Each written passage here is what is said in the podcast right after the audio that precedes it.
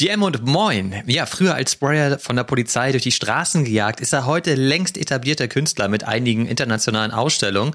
Und auch mit seinen NFT-Kollektionen, wie zum Beispiel Hope, ist er längst fester Bestandteil in meiner NFT-Wallet. Und kürzlich ist er mal eben noch so aufgefallen mit einer offiziellen Kooperation mit Adidas. Ja, von wem spreche ich hier? Du wirst es gleich erfahren in dieser Episode, denn wir sprechen mit unserem Gast über alles Mögliche, über den Web3-Space, über Digital Art, über physische Art, über die unterschiedlichen Holder-Strukturen, wer sammelt was, wie kann man mit ihnen interagieren. Aber wir sprechen auch über Projekte wie Ranga, Oniforce oder die Pachi Penguins und haben wirklich versucht, hier keine Chill-Episode zu machen, es hat aber trotzdem wahnsinnig viel Spaß gemacht, einfach noch eine weitere Perspektive mit reinzuholen von jemandem, der eben auch als Fulltime-Artist in beiden Welten fest unterwegs ist. Du hörst Two Pills Uncut Episode 51 und wie immer an der Stelle der Hinweis, wir sind keine Finanzberater, das hier ist keine Finanzberatung, der Markt ist extrem risikobehaftet, also pass bitte immer gut auf dich auf. Und jetzt wünsche ich dir ganz viel Spaß beim Reinhören. Los geht's. Can't make my mind up, fuck choosing, cause I want it all. Some of them wanna play, me and mine wanna ball. I had a vision that my MetaMask had 7-0. Some of them want the cash, I'd rather have Guten Morgen, Olli. Moin, Fabi. Na, wie geht's? Mir geht's super, du. Ich bin richtig, richtig gut drauf. Ich bin gestern lange gelaufen, habe es mir gut gehen lassen. Jetzt habe ich so ein bisschen Muskelkater, aber freue mich ja, dass ich wir heute nicht alleine sind, sondern dass wir auch, dass die Berliner in der Überzahl sind an, in dieser Episode. Bist du überhaupt darauf vorbereitet, Olli? Ja, so ein bisschen, aber ich bin sehr gespannt, wie das so läuft, dass du da jetzt einfach noch dir Support an den Start geholt hast. Aber ein bisschen Support ja auch für mich, denn es geht ja ähm, immerhin auch um den Kunstsektor. Das, das stimmt natürlich. Also ich, hab, ich, ich verspreche dir, wir werden nicht großartig Berlinern. Vielleicht kommen wir da rein, aber äh, müssen wir halt schauen. Ne? Also ich, mein, mein Berlinerin, mein Berliner Akzent ist, glaube ich, relativ schlecht derzeit. Aber ähm, musste halt mitleben. Ne? Und nächstes Mal ist dann der hohe Norden dran oder so. Schauen wir ja, mal. Ich freue mich auf jeden Fall ganz besonders, denn wir haben ja schon immer mal über diesen Künstler gesprochen und auch über die Projekte gesprochen. Und wir sind ja auch tatsächlich, obwohl es Kunst ist, beide Holder, oder Fabi? Bist du da noch am Start eigentlich? Ja, ne? Ja, natürlich. Ich, also bei, bei, muss natürlich auch sagen, jetzt um was es geht. Also kannst jetzt ja nicht. Aber wir sind beide am Start. Äh, ich bin ja auch noch im Kunstsektor, nicht nur als eigener Künstler noch relativ aktiv, Olli. Also jetzt stell mein Licht nicht unter den Scheffel. Okay, also pass auf, dann lösen wir das auf. Herzlich willkommen, Ross. Ich freue mich sehr, dass du heute bei uns in der Show am Start bist. Hallo Leute, freut mich auch. Vielen, vielen Dank für die Einladung. Ich bin gespannt, äh, in welche Richtung unser Gespräch verläuft. Ich freue mich, euch äh, jetzt auch mal stimmlich äh, und äh, auch visuell kennengelernt zu haben, kennenzulernen. Und äh, ja, freue mich aufs Gespräch, Leute. Ja, super geil. Also wir sind ja auch im stetigen Austausch, muss man mal sagen. Ne? Ich meine, wir schreiben regelmäßig irgendwie auf Twitter oder in irgendwelchen Discords und so weiter und tauschen uns aus. Deswegen finde ich das auch total cool, ja. dass wir heute einfach hier mal miteinander schnacken können und ähm, ja, einfach mal das eine oder andere aktuelle Thema im Web 3 aufgreifen. Da freue ich mich drauf. Sehr, sehr gerne, Leute. Dann habe ich mal die erste Frage. Also, das ist ja hier kein Interview, aber die Frage, die, ich, die sich bei mir stellt, ich habe dich jetzt ja auch kennengelernt in Discords und sowas alles. Du bist auf der einen Seite ja im künstlerischen Bereich mit deiner eigenen Kollektion am Start. Auf der anderen Seite bist du ja in einigen Kollektionen und auch im Austausch, wenn es um diese Kollektion bist, am Start. Wie viel Zeit verbringst du denn als Künstler gerade und wie viel Zeit verbringst du, um dir nicht auf OpenSea oder Blur äh, unterschiedliche andere Kollektionen äh, anzuschauen? Hand aufs Herz. Es ist, ja, es ist eine sehr spannende Frage. Ich glaube, ich habe selber noch gar nicht so, so richtig reflektiert, aber es geht alles so ein bisschen, ähm, oder ich, ich sage mal so, es ist ein softer Übergang. So, ne? Also klar, ich bin äh, fast täglich in meinem Atelier äh, Kunst machen, ähm, vor allen Dingen natürlich auch physische Kunst, das ist ja das, wo ich sozusagen herkomme. Aber beispielsweise auf dem Weg dorthin, äh, ich fahre hier mal mit meiner, mit meiner Straßenbahn, das ist nämlich gar nicht so weit mit AT, äh, auf dem Weg dahin, ne, ist, bin ich dann schon halt mal im Discord drin oder auf Twitter unterwegs. Ähm, natürlich, äh, wie wir es alle wahrscheinlich kennen, abends im Bett vorm Schlafen gehen, guckt man auch nochmal bei Twitter, was ist gerade so los. Ähm, aber auch der, der künstlerische Prozess im digitalen Bereich, ne, Austausch mit, äh, mit anderen Künstlern und so weiter. Also es ist das war aber schon immer so. Äh, ich glaube, das ist bei vielen Künstlern auch so, das geht alles ineinander über. Also ich kann das jetzt gar nicht so definieren. So. Das Einzige, wann ich gar nicht über Web 3 äh, nachdenke, ist halt wirklich beim aktiven Leinwandmalen oder so. Ne? Also wenn ich dann im physischen äh, kreativ bin und da was umsetze, ähm, dann habe ich nicht die dritte Hand, um parallel äh, bei Twitter online zu sein. Ähm, genau, da, da geht es dann natürlich um die physische Kunst und so weiter. Oder auch, auch so am Wochenende, wenn man mal sagt, so, hey, ich nehme mich jetzt hier mal, äh, mal raus, Web 3-mäßig, ich mache jetzt was mit Family and Friends, äh, dann ist natürlich das Handy auch nicht in der Hand so. Aber ja, äh, es ist schon sehr viel Zeit, die ich da auch investiere aktuell, das stimmt der Space ist ja auch einfach so aufgebaut, ne, dass er einen da komplett einmal reinsaugen kann und dann ist es immer schwer, da wieder rauszukommen, wie du gerade schon sagst. Ne? Da guckt man irgendwie abends nochmal kurz, ob man irgendwas verpasst hat auf Twitter und Co. Und eigentlich findet man ja immer ja. irgendwas, ne? ist ja, ja, ja, äh, da muss man ja für, wirklich für aufpassen. Halt auch, ja, für mich ist es halt auch total ähm, spannend, ähm, weil ihr das auch schon so angeteased habt, halt auch andere Projekte irgendwie zu beobachten, nicht nur äh, aus der aus der äh, Flipper-Sicht, und äh, Floorpreissicht, sondern halt auch, wie bauen andere Projekte ähm, die Community, was machen die marketingmäßig. Und da gibt's halt viele Sachen, die mich total beeindrucken. Es gibt aber auch viele Sachen, wo ich einfach aus meiner Perspektive äh, denke so, oh Mann, das könnte man hier noch besser machen, das könnte man da noch was machen. Also bei mir sprudelt auch in der Beobachtung mit anderen, äh, von anderen Projekten, sprudelt die Kreativität irgendwie und am liebsten würde ich die, würde ich überall Marketing machen für die Projekte. Jedes Projekt retten. ja, also keine Ahnung. Ne? Ich bin jetzt nicht der absolute Experte, aber ich glaube schon, ich habe ein gutes Marketinggespür. Irgendwie das habe ich zum einen in meiner Ausbildung damals natürlich gelernt, aber auch in meiner äh, Künstlerlaufbahn äh, und Karriere lernt man halt schon viel und äh, da gibt es einfach so manche Sachen, wo ich mir denke, Mann, Leute, ey, es könnte so einfach sein und wir könnten so geilen Scheiß machen ähm, ja, das spielt auch noch mit drin. Ich muss dann immer so ein bisschen mich selbst äh, dazu zwingen, mich auf meine eigenen Projekte und meine eigene Kunst äh, zu konzentrieren, aber ab und zu sprudelt es dann in Discords äh, aus mir raus. aber wenn du jetzt gerade sagst, ne, man könnte man so viel Geiles machen und es, es wird nicht gemacht. Jetzt mal Jungs, ganz ehrlich, ne? also bisher habe ich nicht sehr viele Geiles gesehen, was kontinuierlich, kontinuierlich auch in den Kollektionen, wo ich drin bin, irgendwie marketingtechnisch abgeliefert hat. Das waren irgendwie alles irgendwelche so Scheinwerfer mal kurz, ne, irgendwas Cooles und dann ist wieder Leerlauf oder Geheimniskrämerei. Und das ist halt, das weiß Olli auch, was mich halt manchmal auch richtig annervt, ne? Oder vielleicht, wo ich dann denke, ey, wo, wo geht da die Reise hin? Ich, ich meine, Olli, dir geht's da ja auch genauso, oder? Ja, voll also ich, darüber reden wir ja eigentlich jede Woche, ne? dieser, dieser Space einen so Stück für Stück müde macht. Und wir haben in der letzten und vorletzten Woche ja auch ein bisschen darüber gesprochen und uns so gefragt, sind wir eigentlich an so einem Wendepunkt, ne? Weil diese, dieser ganze Kram, der irgendwie langweilig ist und auf Hype basiert und so weiter, irgendwie scheint es ja nicht mehr so richtig gut zu funktionieren. Und was man jetzt die ganzen Tage auch viel gelesen hat auf Twitter und so weiter, ist, dass ja auch viele sich darüber aufregen, plötzlich, dass so 99 Prozent aller Leute in dem Space nur die Upside suchen und eigentlich nur für den Flip da sind.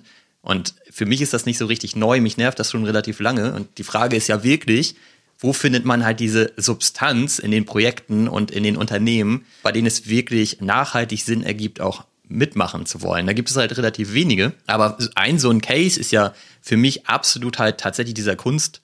Bereich und vielleicht auch nochmal für alle Zuhörer auch nochmal wirklich gesagt, so, Ross, du machst ja das Vollzeit, ne? Also ich meine, du bist Fulltime Künstler im Grunde genommen und verdienst damit dein Geld, ne? Genau, genau. Also ähm, wie gesagt, so äh, um kurz den Background mal äh, hier reinzubringen. Also ursprünglich komme ich aus dem Graffiti-Bereich, ne? dieses klassische, auch nachts raus, äh, vor Polizei wegrennen und so weiter. Das ist so meine Jugend äh, gewesen. Ähm, daraus habe ich mich dann so ein bisschen äh, rausentwickelt und ähm, habe auf die Qualität von Graffiti gesetzt, also so diese legalen, super bunten äh, Graffitis gemalt und hatte dann das Glück, so ein bisschen bekannter in der Szene selber zu werden und äh, bin dann auch weltweit gereist nach Indonesien, äh, Frankreich und äh, Irland und so weiter äh, auf Festivals und wurde da eingeladen und so weiter. Und irgendwann war für mich dann aber auch äh, Graffiti, also immer meine vier gleichen Buchstaben zu malen, war so ein bisschen langweilig. Und ich äh, hatte meine Ausbildung als Grafikdesigner parallel angefangen und äh, habe mich dann ja mit der Abstraktion von dem ganzen Thema ein bisschen mehr auseinandergesetzt und äh, würde jetzt sagen, dass ich so seit was jetzt haben wir 2023 ja doch so seit acht Jahren oder so davon lebe komplett und in den letzten vier Jahren oder so auch äh, so, dass ich sagen kann, es läuft richtig gut und ich bin super happy, ähm, habe Ausstellungen weltweit.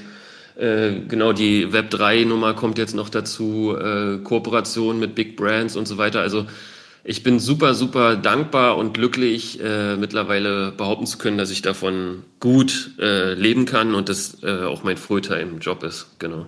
Okay.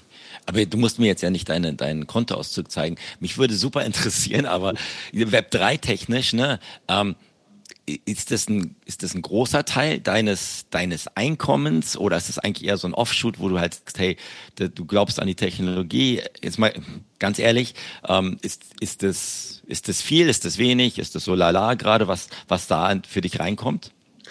Also es ist äh, definitiv weniger als das, was ich im physischen äh, an Umsätzen mache. Also Web 3 für mich ähm, ist eher, sage ich mal, ja, wie, wie so ein also wie ein Hobby eigentlich so, ne, wo ich aber gerade merke oder auch schon seit längerem, wo ich merke, da steckt halt wirklich Potenzial auch businesstechnisch äh, für mich und karrieretechnisch drin. Ne? Also äh, wir können das ja kurz ansprechen. Jetzt äh, das Adidas Collabo ist natürlich so eine so eine Nummer, äh, wo man sagt, okay, jetzt jetzt wird irgendwie auch ernsthafter, ist ein Business Case und ähm, befruchtet auch wieder meine physische Karriere. Ne? Also meine Sammler und Galerien und andere äh, Brands, äh, die sehen natürlich dann auch das Adidas Collabo und äh, es ist, äh, ja, also ist wieder top fürs Portfolio und so weiter. Also ursprünglich war es eher auch aus, aus, aus der äh, persönlichen Investmentseite, also auch ganz klar äh,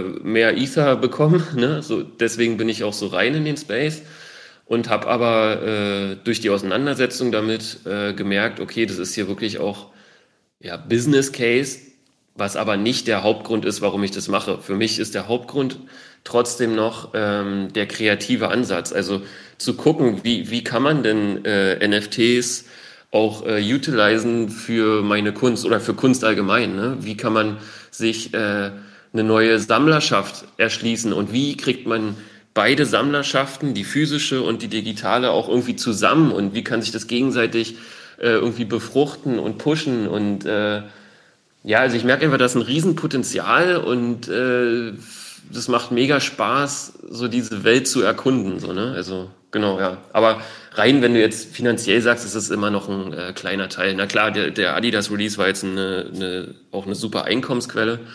Aber im Durchschnitt äh, ist es immer noch ein Side-Business. Aber man merkt ja eigentlich, dass du das machst, wofür du eine Leidenschaft hast. Ne? Also zum einen die physische Kunst, das machst du ja sicherlich auch, hast du ja gerade auch ziemlich cool erklärt, wo du daherkommst, weil du da Bock drauf hast. Und wenn du dann natürlich auch gleichzeitig aktiv warst im Web3-Space und dann für dich er erkannt hast, dass du da natürlich auch deine digitale Kunst platzieren kannst und eine Community aufbauen kannst und coole Sachen machen kannst, finde ich das halt sehr spannend, weil wir haben ja eben kurz gesagt, so dieser ganze Web3-Space ist halt eigentlich vor allem Flipper-Space und da dann reinzugehen mit einer seriösen Absicht, sag ich mal, ist dann ja auch schon fast was Besonderes, ne? Wie ist das denn? Du hast es ja gerade angesprochen, dass du so versuchst, auch die Brücke zu finden zwischen deinen physischen ähm, Kunstobjekten und den digitalen.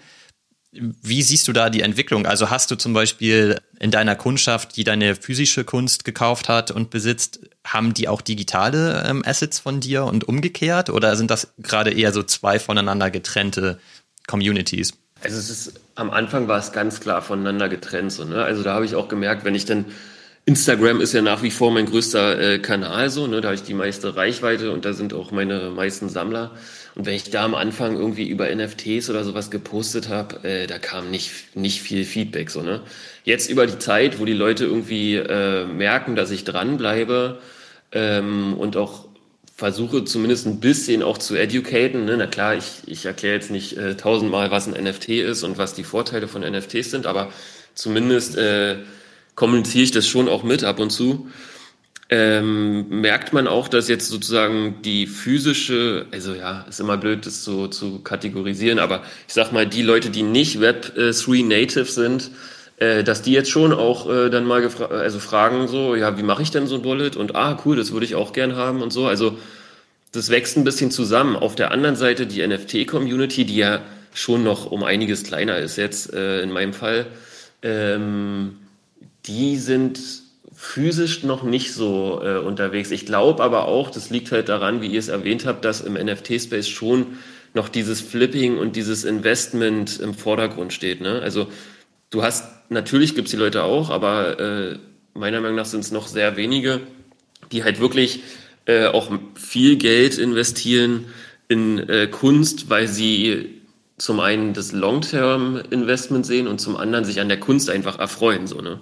Es sind halt viele äh, Krypto-Dings, ähm, auch dabei muss man ja ehrlich sagen, die früh in Ether und Bitcoin investiert haben und die halt den Flip äh, vordergründig sehen. Und da merke ich natürlich auch, äh, funktioniert jetzt oder funktionieren meine Kollektionen auch noch nicht äh, so, wie ich es, ja, obwohl eigentlich wünsche ich mir auch kein Flipping. das, das wäre jetzt nämlich meine Anschlussfrage.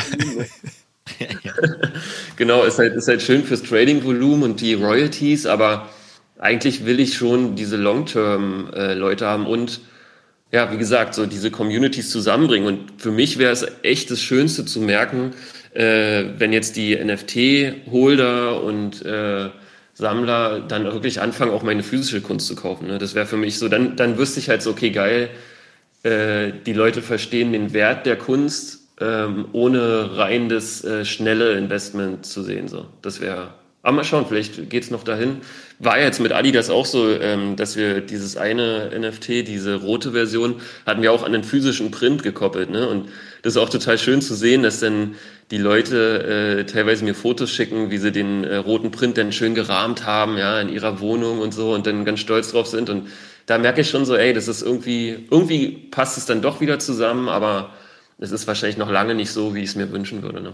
Ja, kannst ja dann machen wie Damien Hirst, ne? Dann sagen entweder genau. du burnst das, das in real life oder das, das, das, das digitale Ding. Kannst du ja mal überlegen, ob du da irgendwie auch mal in diese Richtung stößen musst. Du musst auch mal sagen, wir sind auf der Suche nach geilen digitalen Frames für unsere Kunst oder für unsere Dinge, die wir uns reingeholt haben. Wenn ja. du irgendwann mal einen guten Rahmen suchst, bitte, bitte, bitte immer her damit, weil die alle, die wir bisher gesehen haben, haben immer nur so einen Stecker dran oder so. Ja, das ist auch so schade einfach, dass es da keine ja. geile Entwicklung gibt, ne?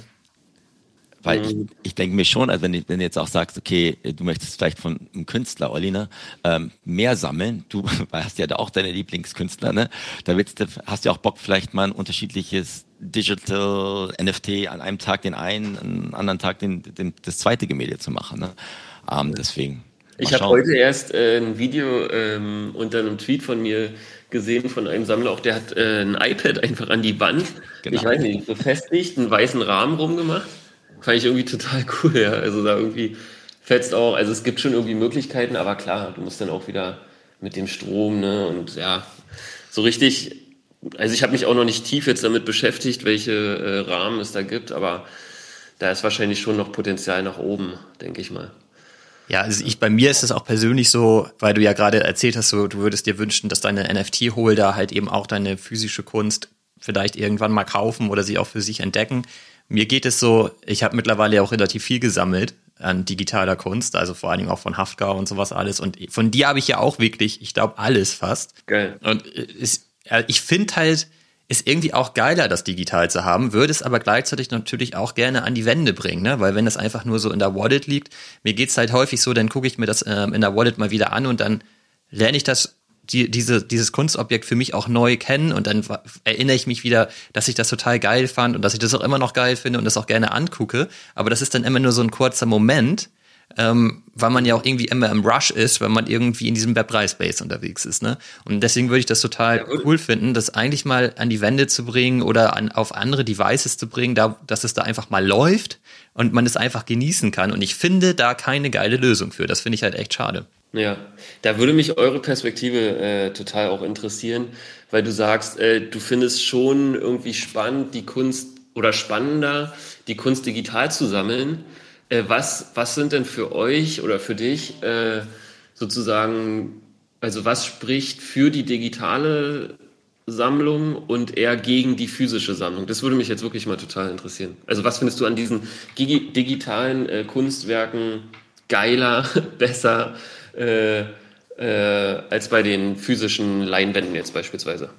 Also bei, für mich persönlich ist es so, das macht beides seinen Reiz aus. Ich, ich finde, das kann man auch super schwer miteinander vergleichen, ne? weil es ist natürlich cool, auch so ein physisches ähm, Objekt zu haben. Du hast ja zum Beispiel diese, ich weiß gar nicht, wie das beschreiben soll, du hast ja so Mauerstücke im Grunde genommen, die gesprayt sind und da ist dann halt dein, dein Objekt drauf und so. Sowas finde ich halt auch super geil, sowas halt einfach zu haben und das auch haptisch irgendwie haben zu können und auch zu sehen, wie du es halt irgendwie gemacht hast. Ne? Das finde ich mhm. auch richtig cool, aber für mich würde das immer bedeuten, es würde halt immer am selben Ort sein und ich finde halt, dass an der digitalen Kunst zum einen richtig cool, dass es halt häufig animiert ist. Das mag ich total gerne. Und ich kann es halt an unterschiedlichen Orten einfach immer wieder verwenden.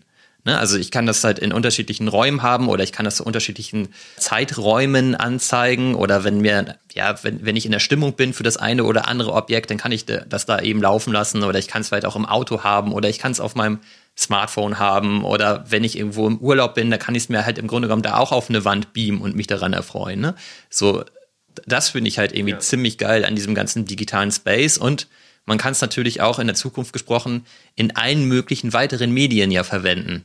Und das finde ich halt so spannend, weil es halt einfach für die Zukunft geil ist. Und es gibt zum Beispiel auch von Haftka haben wir aber auch schon häufiger drüber gesprochen, auch ganz coole Tweets, da halt auch einfach sagt, dieses, die, dass die digitale Kunst halt wieder von allen konsumiert werden kann und nicht in irgendwelchen Archiven von irgendwelchen Galerien verschwindet und keiner kann es mehr sehen. Das finde ich halt zum Beispiel auch total cool. Du kannst es ja besitzen und keiner kommt quasi an deinen Besitz ran, aber gleichzeitig kann es ja jeder betrachten. Das finde ich halt auch ein ziemlich cooler Gedanke daran. Und Olli, also ich meine, sorry, aber den einen Punkt, den du vergessen hast, hättest du alles, uh -oh. was du jetzt in Digitalkunst hättest, im physischen, dann hättest du wahrscheinlich den Kieler Hafen mieten müssen, damit du alles da irgendwie unterbringen kannst. Also Allerdings. Platzmangel, also mal ganz pragmatisch gesprochen, das funktioniert ja über, überhaupt nicht. Also jetzt, ich bin jetzt ja im Vergleich zu euch beiden vielleicht von der Kunst etwas weiter weg. Also das ist halt für mich aber auch so die Frage, äh, Ross, du hast ja gerade gesagt, ne, warum findest du physisch, digital. Also ich glaube, es kommt auch immer drauf an, das kann man irgendwie nicht so pauschal sagen. Wenn du jetzt irgendwie dein Lieblingsstück hast, irgendwie ob es eine Skulptur ist oder ein Bild oder so, dann stelle ich mir das gerne hier in meine Wohnung. Aber ich, ich würde mir jetzt nicht irgendwie 50 Skulpturen hier reinstellen und sagen, das ist immer noch meine Wohnung, weil da kann ich mir auch eine, gleich eine Artgalerie anmieten und äh, das hinbringen. Und ich finde, das hast du bei dem Digitalen halt schon, dass du irgendwie das, die Auswechselbarkeit hast du halt schon gegeben. Im Moment hängt hier halt wenig, außer irgendwelche viel zu vielen Pullis, ehrlich gesagt, von irgendwelchen Kooperationen bei mir rum. Das ist eine ganz andere Frage, aber das ist, das ist für mich auch, auch das, was ich mich frage, vielleicht auch fragt euch rück an euch. Ich meine, in dem Space gerade haben wir dieses Jäger- und Sammlertrieb und diese Gier, ne, dass man sagt, okay, ich muss von allen Kollektionen alles haben auch. Und da frage ich mich halt auch in der Kunst, ganz genau, ob es vielleicht bei dir, Ross, oder das, muss ich an sich von allen alles haben oder ist es einfach nur getrieben durch diesen Sammlerreiz, den ich habe, weil das mache ich ja auch im richtigen Leben auch nicht. Ich habe da auch vielleicht ein paar Künstler, ein paar Bilder, die ich schön finde und die hänge ich mir irgendwie in mein Wohnzimmer oder mein Esszimmer. Aber ich brauche nicht jetzt irgendwie 50 Gemälde vom gleichen Künstler. Also das, das ist für mich jetzt auch nicht in der, in, im Web3-Bereich etwas, was ich anstrebe. Ähm, ähm, gut, jetzt habe ich 50 Pullis, das ist wahrscheinlich auch nicht viel besser, aber mal gucken. Also, das ist so meine Meinung dazu. Ich weiß nicht, wie ihr das seht. Ja, nee, ist, ist, äh, ist echt ganz spannend. Also ich glaube auch, dass die Leute, die von mir Kunst äh, kaufen, dass sich zum einen, also an oberster Stelle steht natürlich dieses Gefallen. Ne? Also dir muss ein Werk natürlich gefallen, dass du es kaufst. Ähm, und dann ist es, glaube ich, so ein bisschen, du willst Teil der Geschichte des Künstlers sein. Könnte ich mir jetzt vorstellen. Ne? So ist es jedenfalls, wenn ich sammle. Ich sammle äh, physische Prints so ein bisschen, aber auch nicht extrem viele. Ähm, aber da ist es so, man, man hofft halt auch, und das ist ja im NFT-Space ähnlich, auf das Potenzial des Künstlers und äh, darauf, dass er noch bekannter wird. Und dann spielt so dieses, ich habe einen Teil davon irgendwie wie sagt man, beglitten, begleitet? begleitet? Ja. Yeah. Ja, ich habe ein bisschen äh, die, die History äh, be begleitet. das hört sich für mich gerade cool an. Okay. ähm, und ähm, natürlich ist es, glaube ich, auch so ein Stück Statussymbol. Ne? Das ist ja bei NFTs ähnlich. Wenn du jetzt einen Krypto-Punk hast, so, dann bist du darauf stolz, irgendwie zeigst den als PFP und so weiter. Und so ist es mit der, mit der physischen Kunst äh, wahrscheinlich auch. Wenn du jetzt einen Picasso äh, über deinem äh, Küchentisch äh, hängen hast und äh, Besuch kriegst, dann hast du jedes Mal eine, eine schöne Geschichte wahrscheinlich, die du dazu erzählen kannst und die Leute sind irgendwie beeindruckt. Also ich glaube, das ist so ganz grundsätzlich so in uns Menschen drin, dieses Sammeln, äh, etwas herzeigen, was man irgendwie besitzt und so weiter. So ist es ja auch mit Schmuck oder Autos oder was weiß ich. Ne? Das ist äh, immer ähnlich. Aber äh, was ich halt auch äh, spannend finde, dass ihr ähm, ähm, sagt, so eine digitale Sammlung, ne, die passt halt in die Wallet und äh, du kannst unendlich viele NFTs sammeln. Das ist physisch natürlich ja wirklich nicht, äh, nicht möglich. Und da sehe ich auch ein Riesenpotenzial für NFTs, was jetzt äh, die Kunstszene angeht, weil es gibt halt wirklich Sammler, äh, die haben, weiß ich nicht, tausende von Werke von den bekanntesten Künstlern der Welt und die mieten sich ganze Lagerhallen an, ja äh, wo dann die perfekten Raumtemperaturen sind und so weiter, dass die Bilder nicht äh, leiden. Aber es sieht niemand diese Bilder mehr, außer du googelst vielleicht, wenn es jetzt ein bekannter Künstler ist. Selbst der Besitzer halt ähm, nicht. Genau, genau. Das ist, also auch da ist es halt äh, nicht groß anders als äh, im NFT äh, Flipper Space, sage ich mal.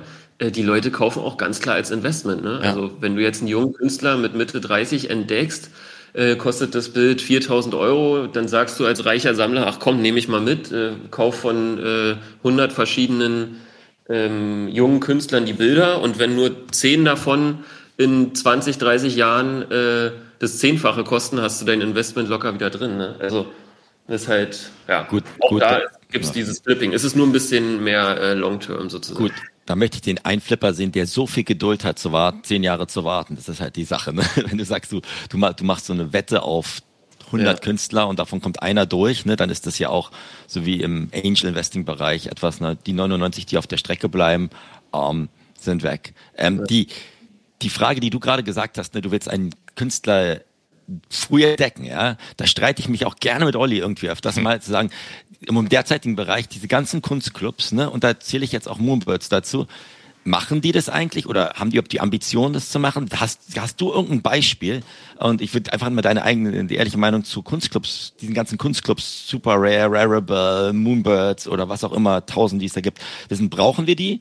Ähm, entdecken die wirklich junge Künstler oder schmeißen die eigentlich immer nur noch mehr Geld an etablierte Künstler und äh, ja, greasen so die, sozusagen die Maschinen. Was denkst du denn? Ja, das ist eine spannende Frage. Also ich muss sagen, ich leider bin ich äh, an der Seite ähm, auch nicht so tief drin, weil mich ich würde mich dann da drin verlieren, wenn ich jetzt wirklich diese Kunst-NFT-Szene so analysieren würde, dann äh, hätte ich wahrscheinlich gar keine Zeit mehr für meine eigenen Projekte. Aber grundsätzlich ähm, finde ich das schon spannend, äh, wenn, sage ich mal, Plattformen oder Clubs äh, Künstler kuratieren und sozusagen der breiteren Masse vorstellen, ähm, schaut mal hier, der Künstler ist irgendwie neu, der macht was Cooles und so weiter. Das finde ich prinzipiell super gut, weil es dem einzelnen Künstler total hilft. Ähm, was ich aber auch denke, was noch wichtig sein könnte für die Zukunft, auch Künstler in den Space zu bringen, die nicht Web3 Native und Digital Native sind.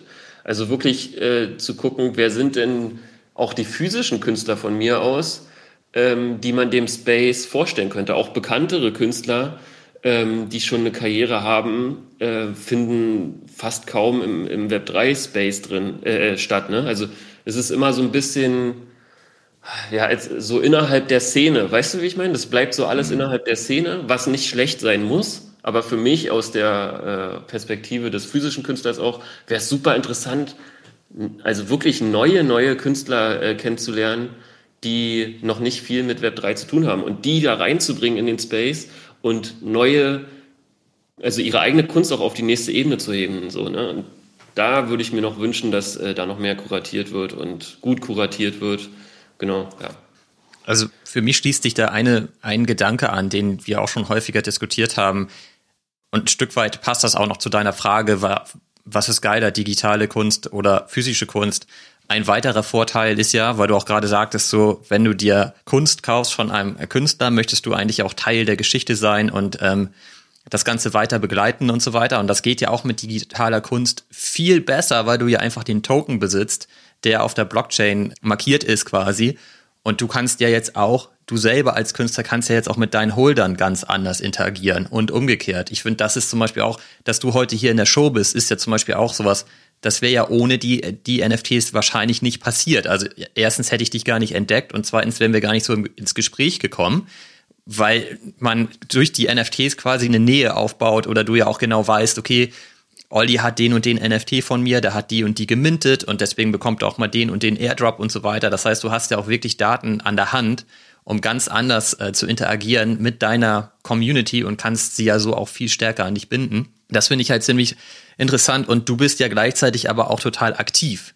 Und ähm, wenn du jetzt sagst, dass, dass man versucht zum Beispiel die, die etablierten, traditionellen Künstler, die halt physische Kunst herstellen, wenn man die in den Space holt, mir fallen auch ein paar Beispiele ein, viele davon sind das halt nicht gewohnt, ohne Kuratoren oder ohne eine Galerie mit den Sammlern dann zu interagieren. Ne? Also ich finde, das merkt man total stark, weil die haben dann zum Beispiel keine Energie, um Twitter wirklich äh, regelmäßig zu bedienen oder in einem Discord aktiv zu sein oder zu verstehen, wie wirklich die Blockchain funktioniert und wo da die ganzen Vorteile sind, um sich vielleicht auch zu überlegen, wie kann ich da jetzt meine Holder vielleicht auch mal wieder irgendwie incentivieren oder wie kann ich für die mal wieder was machen, sei es nur ein Event oder so, das vielleicht sogar ähm, lokal irgendwo ähm, stattfindet und als NFT-Holder bekommst du halt exklusiven Access und so weiter, ne? Wie schätzt du das denn ein? Also wenn du, wenn du quasi in dieser Szene bist du, glaube ich, zumindest mehr etabliert und unterwegs als ich. Wie sind denn da die Leute so drauf, die Künstler? Also haben die da überhaupt Bock drauf oder sind die das eigentlich gewohnt, das alles abzugeben und sich eigentlich auf ihre Kunst zu konzentrieren und Vertrieb und Marketing und so weiter, das geben die eigentlich ab an solche Galerien und so weiter? Ja, das ist, äh, das ist wirklich ein spannender Punkt, das stimmt. Ähm, also bei mir ist es vielleicht anders und bei äh, ein paar Künstlern in meinem äh, näheren Kreis auch. Wir sind ja irgendwie, also wir jüngeren Künstler, die auf Social Media und so stattfinden, wir sind ja irgendwie auch äh, ja, Businessmen, Marketing. Also wir machen irgendwie alles gleichzeitig. Das heißt Kunst kreieren, äh, Marketing, Posts auf Social Media und äh, im Web 3 Space, in Discords und so weiter unterwegs sein. Aber klar, da hast du total recht, dass ich glaube, der Großteil äh, der Künstler die haben die Energie, äh, Zeit von mir aus auch äh, gar nicht und auch die Lust gar nicht, äh, sich damit so zu beschäftigen ne? und sich eine Community wirklich aufzubauen. Das, also das, das stimmt absolut. Für mich ist es halt einfach äh, super wichtig und interessant und ich glaube, da, da liegt auch long-term-mäßig, weil natürlich auch als Künstler musst du überlegen, wo stehst du irgendwie in 20, 30, 40 Jahren. Ähm, ist das halt irgendwie ein Riesenpotenzial, was ich nicht verschenken möchte. Aber wahrscheinlich gibt's die, oder der Großteil der Künstler wird sich sagen, ah nee, die Energie bringe ich gar nicht auf, ich weiß ja gar nicht, was das bringt, dann verkaufe ich dafür 2.000, 3.000 Euro äh, ein paar NFTs und ja, was mache ich dann und so, ne? Das, da sind wir halt auch noch ganz, ganz am Anfang. Aber ich glaube schon, äh, auch als Künstler und Kreativer den Web3-Space zu verpassen, ist das größere Risiko auf Dauer. Aber das, das kannst du, also wenn ich jetzt an ein, zwei Freunde von mir denke und wenn ich denen erzähle über NFTs und äh, was da für ein Potenzial äh, liegt, äh, dann verdrehen die die Augen. Dann sagen die, nee, du, ich verkaufe meine Leinwände, kann davon gut leben und gut ist. Aber auch gerade im, im Kunstbusiness gibt's ja auch diese Hype-Phasen. Die sind halt alle ein bisschen, die dauern ein bisschen länger an und so weiter. Ne? Aber was ist denn, wenn auf einmal äh, keine Galerie mehr deine Arbeiten zeigen will, ja? Oder äh, alle Leute aus deinem äh, Social Media Umkreis schon Leinwände von dir gekauft haben und du keine neuen Abnehmer hast, dann wird es halt ganz schnell richtig schlimm, ja, für Künstler. Und äh, ja, also ich, ich sehe da auch ein Riesenpotenzial im Web3-Space und hoffe, dass es halt mehr Künstler noch entdecken. Aber da sind wir noch zu früh, glaube ich, dran. Also es gab, wisst ihr ja selber, 2021 beim letzten äh, Bullrun, gab es denn schon so diese, diese Hype-Phase, auch in meinem Freundeskreis und so, äh, wo die Leute meinen, oh, NFTs, damit kannst du ja Geld machen. So eine, oh komm, ich mache auch mal irgendwie was. Aber die sind halt nicht dran geblieben, ne? weil sie dann ja auch gesehen haben, dass das ganz schöne Hype-Cycles sein können. Und ähm, haben sich dann wieder rausgenommen und auf ihr Kerngeschäft konzentriert. So. Ja, ich glaube, das ging ja nicht nur den Künstlern so, es ging ja allen so. Ich glaube, 2021 wurde jede heiße Kartoffel wurde für eine Million irgendwie verkauft auf dem Platz. Das war jetzt Kunst und alles drüber hinaus wurde halt alles dir aus den, aus den Fingern gerissen. Und es hat, glaube ich, auch die Frage, wie du langfristig als Projekt oder als Künstler oder so als relevant bleiben. Und ich meine, jetzt will jetzt nicht zu negativ klingen, aber wenn ich mir gucke, was die etablierten Auktionshäuser wie Sotheby's oder Christie's bisher abgerissen haben im Web3-Bereich, dann war das ja auch gelinde gesagt teilweise eine Frechheit. Also ich war da auch ein paar Projekten drin, irgendwie bei Fotografen, Olli ja auch noch, ne? Hör auf. Wo dann einfach komplett, wo, wo, wo halt so isoliert gedacht wurde ja. und wo einfach, also wo ich mir denke, halt, gut, dass da kein Künstler dabei war, weil da außer dem einen oder dem paar, weil ansonsten ähm, verbrennst du ja mehr Vertrauen und holst bestimmt keine neuen Leute ran, die sich dann irgendwie auch mal vielleicht in drei, vier Jahren irgendwas Physisches von dir holen wollen. Also bisher hat's ja Jungs, hat's ja auch noch nicht so richtig geklappt, dass da irgendwie jemand das Ganze komplett überbrückt hat und gesagt hat, ich verstehe, wie ich mit der Web3-Community in Austausch treten muss und ich verstehe, wie das Ganze halt für den Künstler funktionieren muss. Und deswegen denke ich mir halt auch so, im Kuratierbereich, wem kann ich da überhaupt vertrauen gerade? Also wer, wer ist die Instanz, die sagt, äh, ja, das ist jetzt gerade wertvoll oder das ist nicht wertvoll? Also ich glaube, da hat auch keiner irgendwie den, den Schlüssel gefunden, ehrlich gesagt. Ja, super spannend. Also denke ich, denke ich auch, ja. So, so, wirklich so eine richtig gute Schnittstelle. Ne? Klar, Artblocks und Co., die machen auch geile Arbeit, ne? aber ist halt auch sehr nischig, Generative Art und so weiter.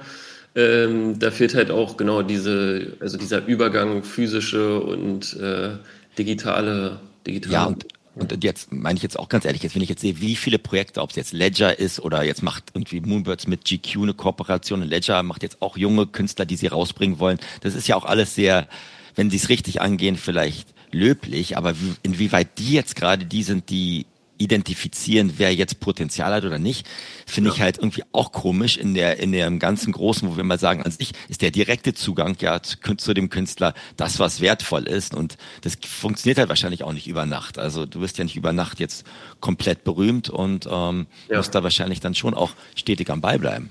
Ja, ja, das stimmt. Also ich, ich glaube wirklich dieser, dieser erste Entdeckungsmoment, ne, der ist halt wirklich schwierig, war, war oder ist nach wie vor auch für mich schwierig. Ne? Ich bin jetzt in, in dem Space äh, noch lange kein äh, großer Künstler, so vielleicht jetzt durch Adidas haben ein, zwei Leute mal von mir gehört, aber in dem Space selber bin ich ein ganz, ganz kleines Licht.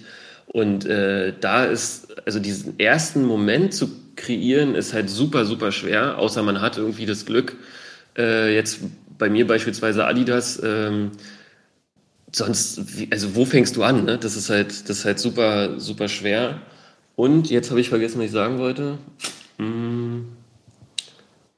Nee, komme ich nicht mehr drauf. Ja, sonst nehme ich den Ball mal auf, weil ich finde das ja, ja. auch alles total richtig und ich finde zum Beispiel den Punkt mit Ledger aber auch total interessant, die dann eben sagen, ja, jetzt entdecken wir Nachwuchskünstler und stellen halt die Kunst für unsere Ledger-Holder zur Verfügung. Und da muss man ja aber auch mal direkt die Frage stellen, wie viele dieser Holder sind dann wohl tatsächlich Kunstsammler? Oder wie viele davon haben eigentlich Bock auf die Kunst? Oder wollen die einfach jetzt nur den Free NFT claim, um ihn schnell zu flippen? Und das ist halt auch schade für die Künstler, die dann da halt im Grunde genommen kuratiert werden, weil die finden ja gar nicht die Leute, die sie eigentlich suchen, sondern klar, sie finden Abnehmer irgendwie, aber das wäre halt so, als würde man seine physische Kunst irgendwo bei Aldi ausstellen für zwei Euro und alle nehmen das Ding mit, weil sie da wunderbar ihren Kaffeebecher drauf abstellen können. Ne? Also das, das finde ich ist halt auch der nächste Punkt, der, der aus meiner Sicht irgendwie keinen richtigen Sinn ergibt, weshalb, glaube ich, Artblocks und Co. da geiler unterwegs ist, weil sie schon quasi ihre kleine Zielgruppe ansprechen. Während wir da natürlich aber auch gesehen haben, ich glaube, das hört gerade auf, aber in den letzten Monaten gab es da ja auch einen extrem großen Run dann einfach auf die Artblocks-Kollektion äh, und auf die Mints, weil so die Degens und die Flipper halt einfach wussten, das ist eine, eine sichere Nummer, da was zu minden und es sind direkt zu flippen. Ich glaube, das geht gerade zum Glück zurück. Aber das würde ich mir zum Beispiel total wünschen, dass Künstler, die in den Space kommen, auch verstehen, wie sie sich da bewegen müssen und auch verstehen, dass es Arbeit macht, äh, mit seinen Holdern zu interagieren, weil sie halt im Grunde genommen auch ja, die fordern auch ein, ne? Und das ist genau dieses Beispiel von Sotheby's und Co. Ich habe so das Gefühl, dass die eigentlich ihr normales Geschäft jetzt einfach in den Space heben und es funktioniert halt null. Und wenn man dann nachfragt im Discord, dann heißt es nach ein paar patzigen Antworten, die Mods sind jetzt hier auch alle gefeuert und wir machen den jetzt auch zu. das ist so, okay. Ich finde halt äh, an der Stelle, ne, wenn man jetzt Ledger und Co. da irgendwie nennt, die äh, Künstler kuratieren, ich finde, da gehört halt noch mehr dazu, als eine Kollektion mit einem bestimmten Künstler rauszubringen, sondern da muss wirklich Education da sein. Also baut, genau. ich weiß jetzt nicht, wie es bei Ledger ist, ich habe das nicht beobachtet, aber baut doch eine, eine Landingpage mit einem Künstlerprofil, wo, wo du den Künstler entdecken kannst, wo eine Story steht, wer ist der Künstler, was hat er gemacht, äh, warum arbeiten wir mit dem zusammen, äh, kreieren geiles äh, Doku-Video, ja, also weiß nicht, zwei Minuten äh, Biopic-mäßig ähm, verlinke seine Social-Media-Kanäle, also dass die Leute auch wissen, wen oder was die da kaufen und somit dann äh, eine, eine Verbindung zu dem Künstler aufbauen und das nicht als schnellen Flip sehen. Ne? Ja, das stimmt. Aber da würde ich jetzt sagen, ich glaube, Ledger hatte so ein, so ein Präsentation, also so, so eine kurze Übersicht, aber das Warum mhm. erklären sie halt nicht. Ich glaube, das erklärt auch kaum jemand. Ne? Und wenn ich jetzt beide eure Bälle aufnehme, was Olli und, und du gesagt haben, ne, ich glaube, die letzten Monate oder das halbe Jahr in dem Bear Market war halt Kunst der sichere Hafen, auch für alle Day-Agents und Flipper. Und deshalb ist da halt auch vieles hochgegangen. Ja. Und Ross geht dir doch wahrscheinlich auch so. Also selbst als jetzt Adi das Ding jetzt ja richtig gut funktioniert hat, da hast du doch auch gleich die Fragen gekriegt, what's the utility und was, was, was, was kann ich da noch mit alles machen? Nervt dich das nicht auch? Also es ist doch auch die, wahrscheinlich dann eher die Frage so nach dem Motto, was kann ich darüber aus noch rausziehen, außer, außer dem Bild, das ich vielleicht ganz okay finde, aber mir nicht aufhängen würde. Nervt ja, dich das, das nicht? Das ist auch? genau das, achso, sorry. Ja. Äh, das, das ist genau das, äh, was Olli ja meinte, so, ne? Es, es ist halt im, im Endeffekt immer noch Kunst und klar, Adidas ist eine Brand, die irgendwie auch mehr als äh, Kunst jetzt verkauft im NFT-Space, ne? Da, da wird es die Utility und so weiter geben.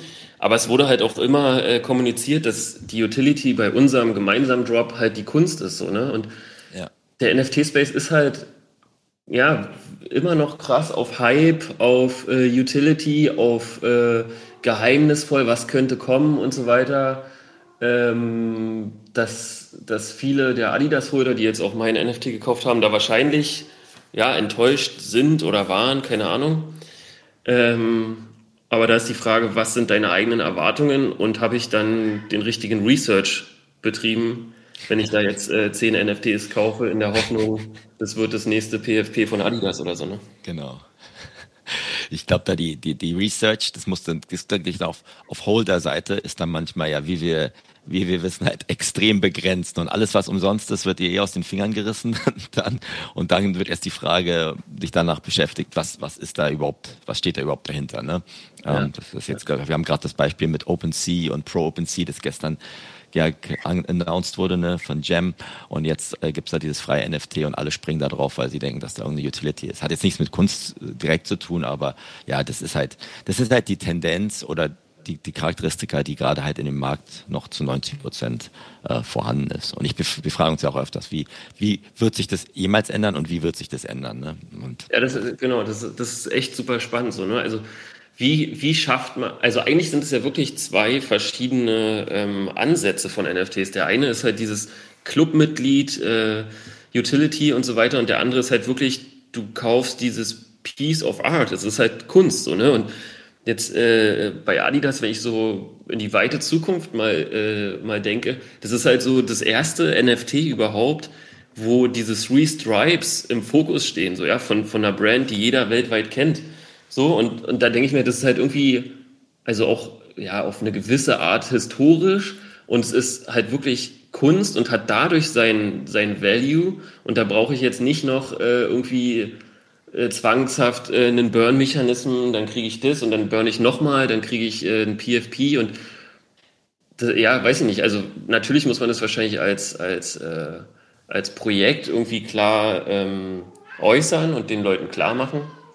Aber ich sehe auch ja, die Erwartungshaltung der, der Community und da bin ich ja selber auch einbegriffen. Ne? Bei meinen äh, Projekten, die ich halte, habe ich ja auch so dieses, oh geil, was kommt da und was weiß ich so. Ne? Aber man muss irgendwie versuchen, realistisch zu bleiben bei seinen Erwartungen. Und wenn man wirklich Geld in etwas investiert, ich persönlich bin jedenfalls so, dann schaue ich halt schon im Vorhinein, was kann ich da erwarten oder was nicht. Ne? Wenn ich jetzt ein Kunstwerk einfach kaufe, dann erwarte ich auch keine äh, Utility. So. Und wenn ich jetzt ein Adidas äh, Main NFT kaufe oder keine Ahnung, äh, Artifact oder was auch immer, dann sehe ich da schon die Brand und dann denke ich schon so, okay, da wird es wahrscheinlich auch äh, Utility geben und ich bin jetzt Teil eines Clubs sozusagen. Also spannend finde ich auf jeden Fall auch diese Perspektive. Also ich glaube, da sind alle in dem Space gleichermaßen in der Pflicht, äh, das ein Stück weit zu verändern und meinetwegen auch zu educaten. Denn auch bei Ledger jetzt mal zum Beispiel ist auch immer da direkt die Frage, was steht für Ledger da jetzt ähm, mit diesem Free Claim eigentlich im Fokus? Ne?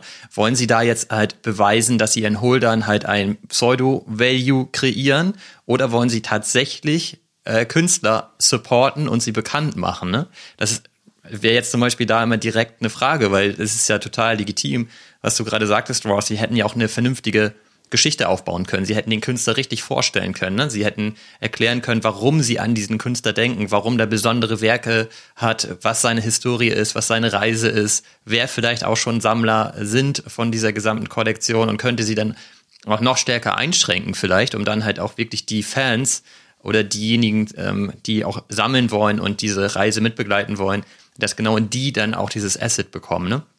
Aber so ist es ja einfach nur, hey, wir haben für euch hier ein Value created, lieber Holder, holt euch das Zeug. So, dann springen da alle drauf und Fabi und ich hatten uns da auch schon direkt gefragt, ob das wohl überhaupt die Gas Costs äh, covert, ähm, weil das so Riesen-Editions werden und so weiter. Und das ist einfach genau das Zeichen. Du holst den die eigentlich nur, um dich zu de-risken mit deinem ursprünglichen Investment und das kann halt ja nicht im Sinne von äh, oder der Künstler sein einfach so. Und da bin ich halt sehr gespannt, was da alles passiert ähm, in der Zukunft und wie man das hinbekommt, dass denn tatsächlich die Leute, die Kunst kaufen, die auch verstehen, dass es nur Kunst ist und eben auch keine weitere Utility zu erwarten ist beispielsweise und sich aber gleichzeitig, gleichzeitig auch daran dann erfreuen und nicht enttäuscht sind nach zwei Wochen, wenn sie es halt eben nicht fürs Doppelte flippen können oder irgendwie über einen Burn noch was anderes bekommen können und so weiter. Wir kennen das ja alles. Ja, und ich will, ich will da trotzdem nochmal äh, die, auch die Investmentperspektive, die ich habe, äh, bei Kunst äh, mit reinbringen ähm, weil ich schon glaube, dass äh, long-term-mäßig, ne, und da, da rede ich jetzt nicht von drei Monaten, sondern wirklich eher von 10, 15 Jahren,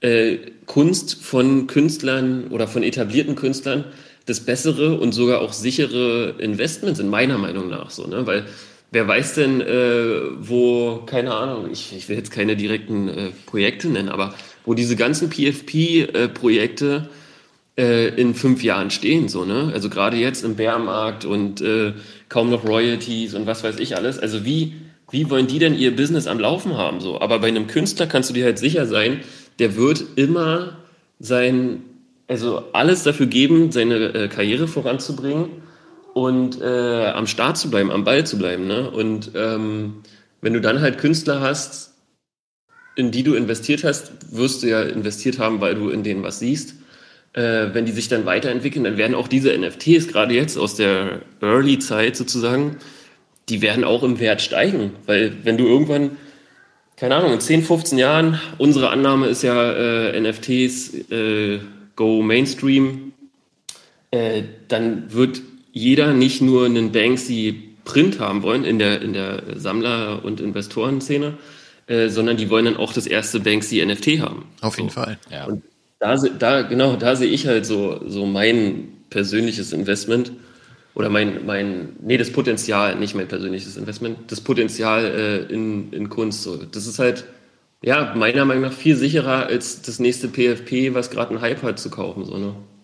Ja, also ich gebe dir jetzt mal ein Beispiel aus meinem meiner Woche. Ich habe jetzt mich mal so ein bisschen mit Kunst beschäftige ich mich ja nicht so viel wie Olli, ja, ja, aber ich habe mir halt von diesem, sagt ja auch was, Refik Anadol mal so ein bisschen all die ganzen Kollektionen durchgeguckt, der ja irgendwie auch äh, relativ schon bekannt ist und so was. Und da fand ich echt so ein paar Sachen richtig schön. Die waren jetzt irgendwie alle ein bisschen zu teuer, aber was mich dann auch irgendwie irgendwie angesprochen hat, ist, dass du halt auch sagen kannst, du kannst, wenn du dann drei von einer bestehenden Kollektion hältst, halt da was Neues draus kreieren und dann wird halt so ein Animated Ding statt einem statischen Ding. Ne?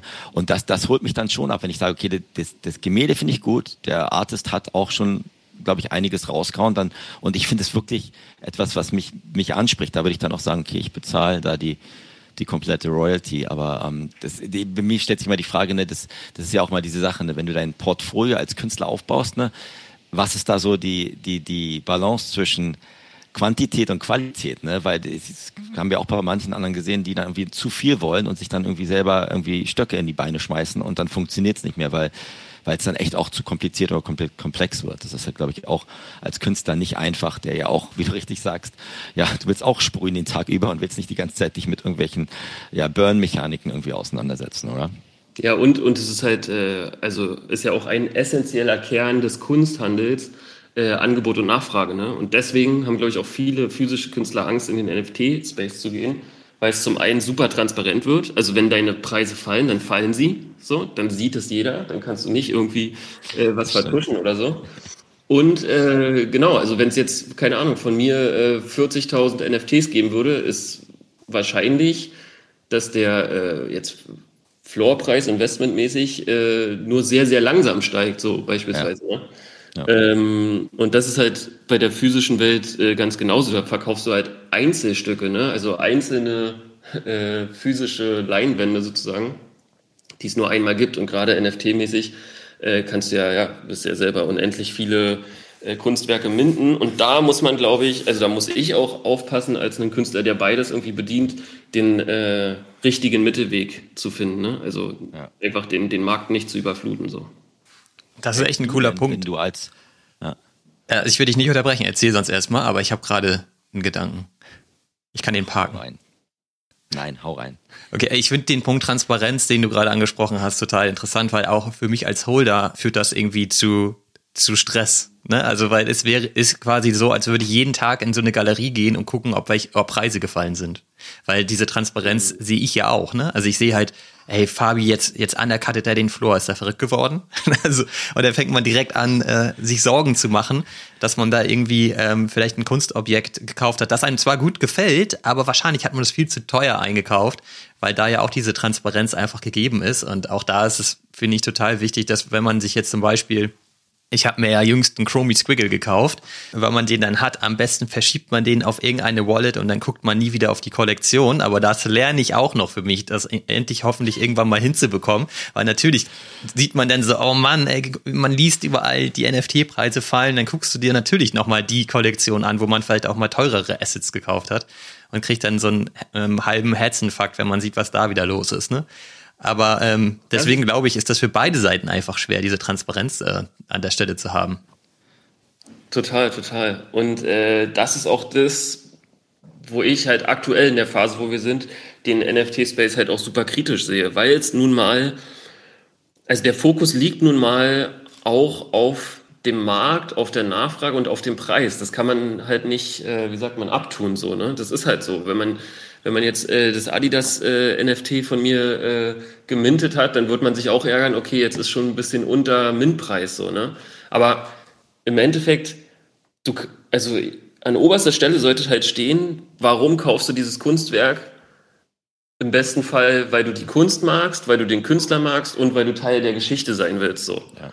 Und nicht, weil du das beste Angebot wie möglich äh, kriegen willst oder weil du äh, 100 Euro plus machen willst in einer halben Stunde oder so. Ne? Das, das ist halt wirklich diese, diese Kernessenz. Und leider ist es durch die Transparenz, die auf einer Seite äh, natürlich auch Vorteile hat, ähm, aber auf der anderen Seite auch ein riesen Nachteil, weil nun mal alles über den Preis definiert wird. Und vor allen Dingen auch der Wert der Kunst wird über den Preis definiert. Und genau. das finde ich halt als Künstler super traurig. Ja, weil es tut mir leid, dass ich jetzt immer dieses Adidas-Ding anspreche, aber es ist ein super Beispiel. Das ist nun mal eins der biggest äh, Brands überhaupt mit äh, einem Künstler, der schon auf gewisse Weise etabliert ist.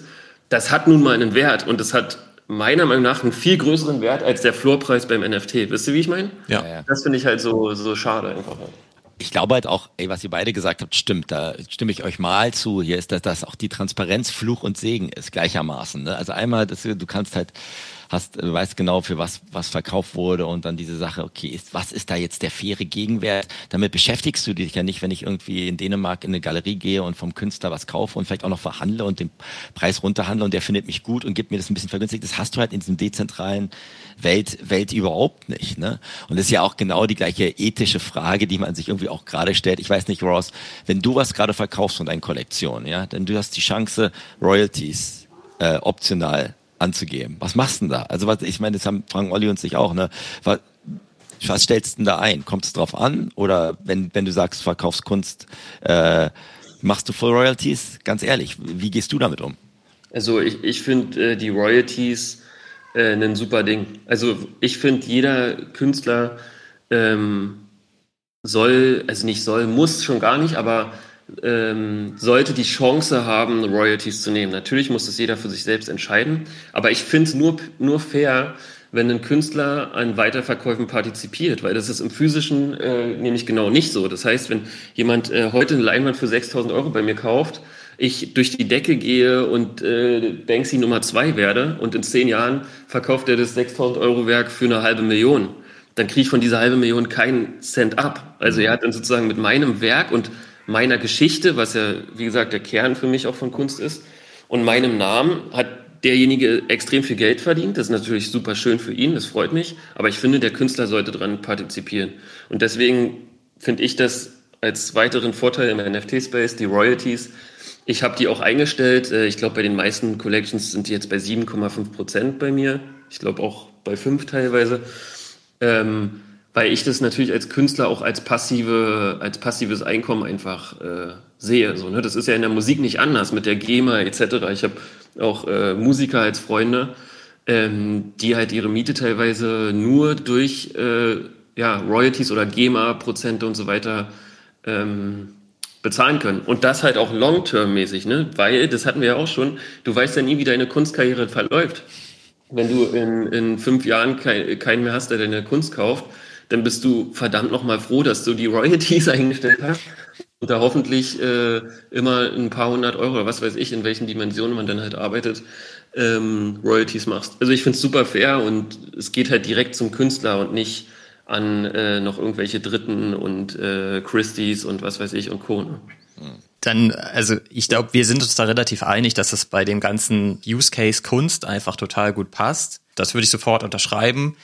Ich bin, würde jetzt nicht 100% sagen, dass ich immer bereit bin, die vollen Royalties zu zahlen, auch wenn ich das gerne erzähle. Also vom, vom Mindset her würde ich sagen, finde ich das fair, die Royalties auch immer zu bezahlen. Und ich sehe das im Kunstsektor auch total, dass es Sinn ergibt. Ich finde aber gleichzeitig bei so ganz klassischen NFT-Projekten, wie meinetwegen jetzt ähm, Artefakt, sehe ich das überhaupt nicht, dass die Royalties brauchen.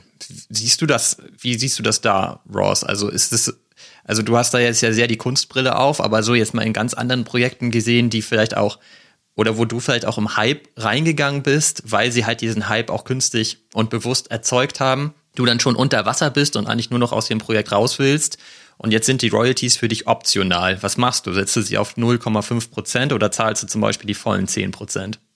Ja, das ist spannend. Ich glaube, da kommt es auch wieder drauf an, ist es jetzt, äh, also geht es an den Künstler, wenn es jetzt ein Kunst-NFT ist, direkt so, dann würde ich sagen, ja, ich bezahle die. Aber wenn es richtig, äh, wie du sagst, äh, eine Company ist oder äh, ja, ein, klassisches PFP-Projekt oder so und die halt einfach, also wirklich nicht liefern und eher ruggen, ich glaube, dann würde ich auch die Royalties runtersetzen. Also warum soll ich denen sozusagen noch was schenken, ähm, wenn die halt einfach gar nicht liefern, so, ne? Klar, man muss jetzt wieder selber definieren, was bedeutet liefern und was nicht und wie hoch waren meine Erwartungen und so weiter. Aber ja, ich, ich finde auch, wenn, wenn da nichts mehr kommt, warum soll ich die Royalties denn bezahlen? Und bei den meisten Projekten ist es ja auch so, dass die über den Mint selber schon, äh, wenn es ein erfolgreiches Projekt ist, äh, sehr, sehr viel Geld gemacht haben. Und dann müssen die halt einfach schauen, wie die damit arbeiten. ne? Also ist ein ganz normales Businessmodell so. Das ist wie, wie, äh, wie sagt man, wie so ein ja, Pre-Investment in ein Business so. Und wenn das Business nicht funktioniert oder die Scheiße bauen, dann muss ich die auch nicht weiter äh, bezahlen dafür für die schlechte Arbeit. Ja, führt halt einfach zu dem Punkt, den ich halt auch genau richtig finde, ne? dass im Grunde genommen der, also ich sage jetzt mal einfach halber, der, der Project Owner im Grunde genommen in der Pflicht ist, dafür zu sorgen, dass du als Holder bereit bist, die Royalties zu zahlen. Ja, Cool, ja, das, so, das bringt es doch gut auf den Punkt. Das ist dann halt wieder äh, Angebot, Nachfrage und Kapitalismus. Ne? Also so funktioniert es nun mal. Mach ein geiles Produkt und die Leute sind bereit, was zu bezahlen. Ja. ja. Denke ich auch. Eine letzte Frage noch von mir jetzt, wenn du jetzt anguckst. Wann gibst du dich denn auf, auf Bitcoin und Ordinal, Ross? Oder bist du da nicht dabei? Ja, habe ich, ich habe mich kurz irgendwie mit beschäftigt. Äh, ich finde es irgendwie historisch ganz spannend aber äh, den Kern habe ich ehrlich gesagt noch nicht verstanden. Also das ist sozusagen jetzt ein Second Layer auf Bitcoin, wo ich direkt auf die Blockchain mein NFT minden kann? Oder könnt ihr mir das kurz zusammenfassen? ich kann es dir nicht kurz zusammenfassen, dafür brauchen wir noch eine zweite Episode. Aber ich, ich, das können wir mal besprechen. Aber im Endeffekt kannst du jetzt auch einfach in die Bitcoin-Chain quasi was inscriben oder einstempeln, ne, was ein bisschen andere Technik hat oder eine sehr limitiertere Technik hat, keine Smart Contracts etc. etc. Aber das macht, machen einige. War ja nur eine Frage, weil ich, ich bin da auch sehr als Künstler aktiv. Ähm, deswegen habe ich gedacht, wir machen zu Künstler zu Künstler reden. Nein, nein. Ich habe die Berliner Mauer da äh, inscribed, also die ist auf jeden Fall drin, aber äh, eher durch DALI 2 Generated AI und durch nichts anderes, was wahrscheinlich jetzt nicht wirklich als Kunst äh, Meilenstein jemals in irgendeiner Art und Weise verfasst werden. Aber ich versuche mal, dass Olli das kauft, aber bisher war ich noch. Es geht ja gar nicht zu kaufen. Sonst würde ich es ja kaufen. Ja, ne? Ich will dich ja gerne supporten. Mastercard. Olli ist wie Mastercard priceless. Ist priceless so. alles, ne? Was soll ich machen? Aber an sich super spannend. Ich glaube, einfach aus äh, historischen Gründen werde ich da bestimmt mal ein One-of-One äh, minden. Mach mal. Ja. Mach mal. Kannst mich anhauen. Ich, ich kann, dir, kann dir sagen, wie man es genau macht. Das ist dann in Ordnung. Geil, sehr, sehr cool. Sehr, ja, cool. Wir sind jetzt eigentlich bei einer Stunde, ne? aber mir brennt halt wirklich auf der Seele, dass wir uns nochmal äh, über ein Projekt zumindest kurz austauschen. Und das ist auf jeden Fall Ranga, weil ich immer noch für mich nicht so richtig einschätzen kann, ist es jetzt Kunst, ist es nicht Kunst, ist es PFP, was genau machen die da eigentlich? Und da interessiert mich einfach deine Meinung so sehr, weil ich da ganz transparent dargestellt gerade wirklich vor der Entscheidung stehe, meine NFTs da zu verkaufen obwohl sie wirklich unter Wasser sind gerade. Wie schätzt du da die Situation ein? Das würde mich einfach tierisch interessieren, weil du ja selber auch Holder bist, ne? Ja, also äh, ja, ich, mein, mein, wie sagt man, eigentlich eins meiner Lieblingsprojekte so, ne? Aber aktuell äh, bin ich auch eher enttäuscht, muss ich sagen. Also kunstmäßig für mich äh, das geilste äh, PFP-Projekt, was wir so aktuell haben. Also ich finde es wirklich Dirty Robot als Artist äh, wirklich krass. Also muss man einfach sagen. Und ist ja auch ein etablierter Künstler außerhalb der NFT, äh, außerhalb des NFT-Spaces. Also Kunst brauchen wir nicht drüber reden. Bin ich super bullish, finde ich mega geil, alles cool. Ähm, Business- und Projektmanagement-seitig ähm, bin ich gerade so ein bisschen auch am struggeln. Zum einen liegt es, glaube ich, daran, also wir als Holder, wir haben keine klar, klare ähm, Kante vom Team sozusagen. Es heißt immer, ja, äh, Art äh, first und äh, Art is a Utility, aber auf der anderen Seite wird über Kommunikation und Marketing schon Hype kreiert. Ne? Ja, voll. Äh, die Comics auf, auf Twitter etc. Äh, dann gibt's auch äh, Events und so weiter. Also wir brauchen meiner Meinung nach einfach eine komplett klare Kante. Entweder es ist Art Only, so, dann, dann müsst ihr aber auch genau dahinter stehen und nicht Hype kreieren und ah, vielleicht kommt da was, vielleicht kommt da nichts. Oder ihr sagt halt, nee, wir wollen hier wirklich ein Business aufbauen und ein klassisches PFP-Projekt werden mit äh, Utility, mit, äh, weiß nicht, kommenden Airdrops oder was weiß ich, äh, Merchandise, geile Events und so weiter. Dann müsst ihr aber auch das halt liefern, ne? Und die Kommunikation meiner Meinung nach läuft da halt gerade äh, ziemlich schief, so, weil wir einfach als Holder nicht wissen, in welche Richtung geht es. Was ist es für ein Projekt? Ähm, und ich finde auch die, die Kommunikation, die sie bis jetzt gebracht haben, echt nicht gut. So, also klar, die, diese, diese ähm, Comic-Streifen mit dem Flying Circuit, so, ne, das war irgendwie die, die ersten drei, vier Posts, war das irgendwie interessant und man wurde gehypt.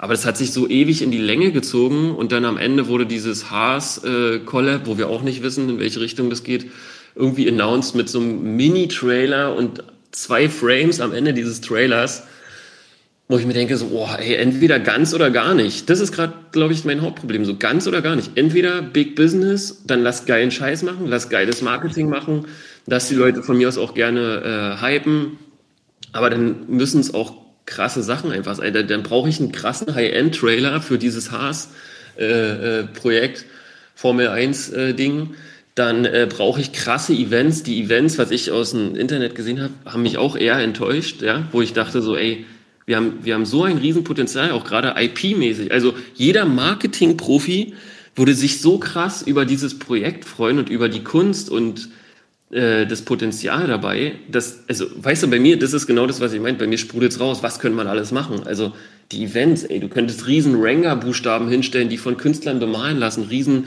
äh, Original-Leinwände von Dirty Robert, du könntest High-End-Prints, äh, Holder-Only äh, verkaufen, also du könntest auch dieses, dieses Kunstthema aufbauen, aber irgendwie, ja, kommt, kommt gerade nicht so viel. Und das sieht man auch am Floorpreis. Es droppt halt extrem, ne, weil die Leute nicht wissen, okay, was ist denn jetzt hier Sache? Oder sie hätten halt wirklich von Anfang an sagen müssen, Art only. dann hätte aber auch äh, eine ganz andere Kommunikation laufen müssen, meiner Meinung nach. Nice. Und das enttäuscht mich einfach selber als Holder extrem, weil ich halt super bullish war, äh, auch irgendwie noch bin. Ich halte auch meine Rangers. Wahrscheinlich halte ich die auch bis äh, 0,1 Ether oder was weiß ich, weil jetzt ist eh schon äh, alles im Minus. Ähm, aber ja, und ganz kurz, was ich noch ergänzen muss, ich versuche auch wirklich seit Tagen äh, an das Team ranzukommen. Also ich, ich, ich möchte da auch mein Know-how irgendwie mit, mit, äh, mit reinbringen. Ich möchte verstehen, wo hakt's gerade, hakt's überhaupt oder sind die super confident und denken, äh, alles wird richtig geil und bald kommt der super Coup, den wir alle erhofft haben, der kommt nur ver, verspätet oder so. Aber ich komme an das Team nicht ran, ja. Also ich, ich möchte wirklich so meine Erfahrungen mit den Teilen und so weiter. Bei Discord äh, hier Tails äh, scheint den super Job zu machen, aber ja, vertröstet mich auch immer auf DMs und dann kommt nichts und äh, das, das, das frustriert mich extrem, weil ich mir denke, ich will einfach nur helfen so, ich will, dass es richtig geil wird und krass, aber selbst auf der Ebene komme ich irgendwie nicht weiter so und das frustriert mich halt schon, ja. finde ich schade. Ich kann das voll verstehen. Ich finde, das, was du gerade alles gesagt hast, ist für mich auch so, weil ich habe das Gefühl, Dirty Robot und Kunst spielt gar nicht mehr so die Rolle bei Rengar. Und deswegen stelle ich mir auch die Frage, wo, wofür steht Ranger denn jetzt überhaupt? Ne? Ich verstehe zum Beispiel auch die Kooperation nicht mit der Formel 1. Also wie viele Formel 1-Fans wird es denn unter den Kunstsammlern im Web3-Space geben? Und umgekehrt, wie viele Formel 1-Fans sind denn Fans von digitaler Kunst? Also wie, wie bringt man das zusammen? Verstehe ich zum Beispiel auch nicht. Ne? Ja, das ist echt also schade. Ich würde ich würd jetzt oder ich persönlich warte halt jetzt auf diese äh, angekündigte äh, Spring 2023 äh, Nummer, warte ich auf jeden Fall ab so mhm. ähm, und schaue dann, ob ich mir dann entweder kurz nach Announcement schnell noch einen hole oder ob ich verkaufe, ja, aber ich weiß nicht, also den Verlust da, das ist mir jetzt irgendwie auch ja, also weißt du, es ist eh schon ein Verlust und ob ich jetzt dann noch, äh, weiß nicht, 200 Euro rette oder nicht, keine Ahnung. Dafür, dafür mag ich halt auch die Kunst an sich zu sehr, um jetzt das zu verscherbeln. Also selbst wenn es jetzt auf Null gehen würde, würde ich mich trotzdem über die NFTs von Dirty Robot freuen. So, wisst ihr, wie ich meine? Ja, voll. Da, da sind wir wieder, da spannt sich der, der Bogen wieder zu unserem anfänglichen Gespräch.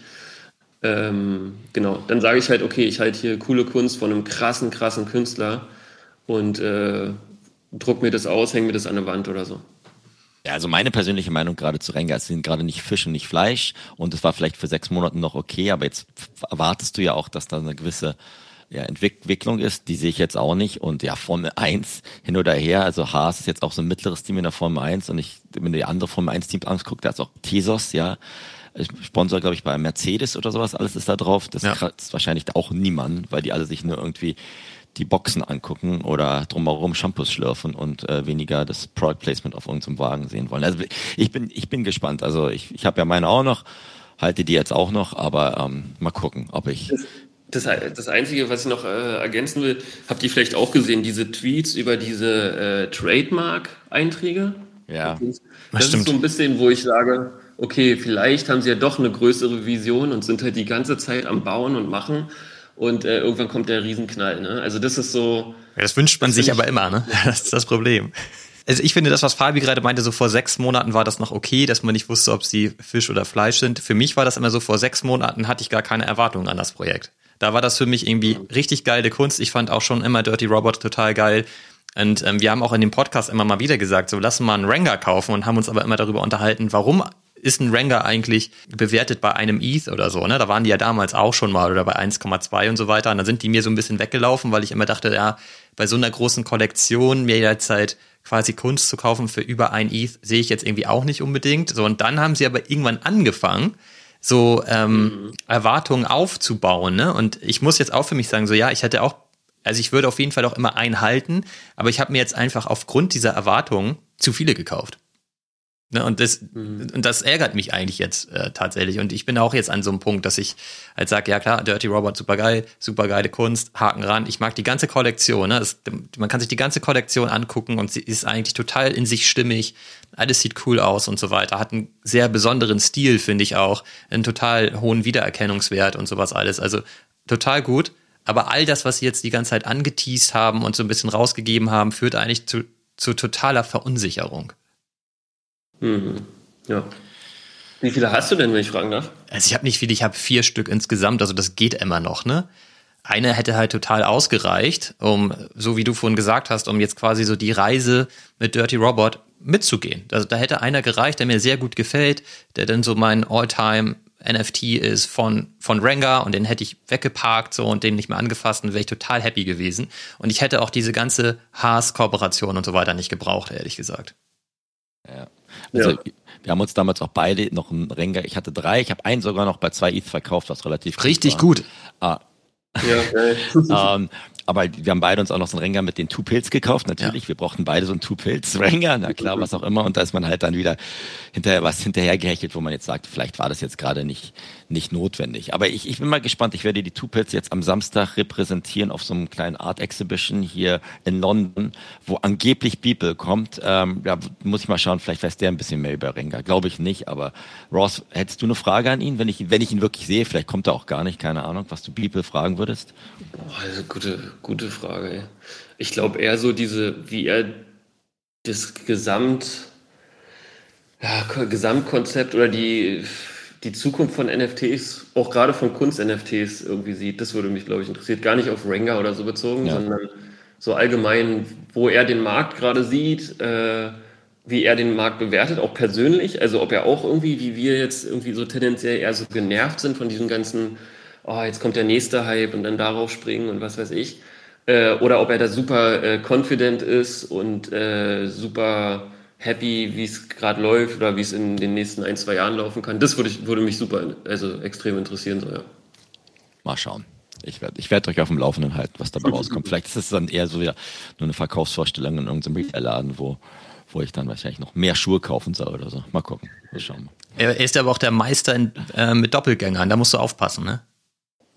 Stimmt, stimmt. Das habe ich auch gesehen. Bei dieser Charleston-Eröffnung waren ja auch irgendwie alle da. Ne? Jeff Bezos, alles, die ganzen äh, Doppel. Elon Musk und so. Ähm, genau, die, die waren halt alle am Start und zum Teil sogar ja mehrfach. Und er selber war halt auch mehrfach da. Ich bin ein bisschen nervös, weil ich echt auch ein paar Freunde hier aus London mitbringe, die, glaube ich, noch von NFTs noch nie was gehört haben. Und ich habe die Erwartungshaltung hoffentlich okay gesetzt und äh, wir gehen vorher was essen und äh, es gibt halt ein so ein geiles Bild, also da ist fünfmal Bibel nebeneinander zu sehen. Du kannst, ähm, es ist super schwer zu entscheiden, ob da überhaupt der echte dazwischen ist. Und das war bei seiner seiner Eröffnung von seiner eigenen Galerie, ne? Das stimmt, ja. Na mal schauen.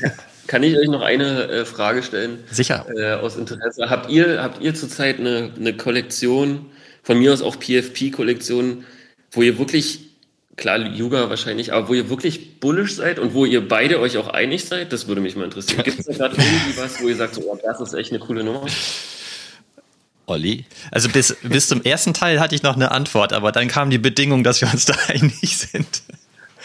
Also ich habe ähm, letzte Woche ein NFT gekauft und den finde ich immer noch richtig geil aus der Cargo-Kollektion von Artblocks, aber tatsächlich kuratiert. Weiß ich nicht, ob du das mitbekommen hast von Kim Asendorf.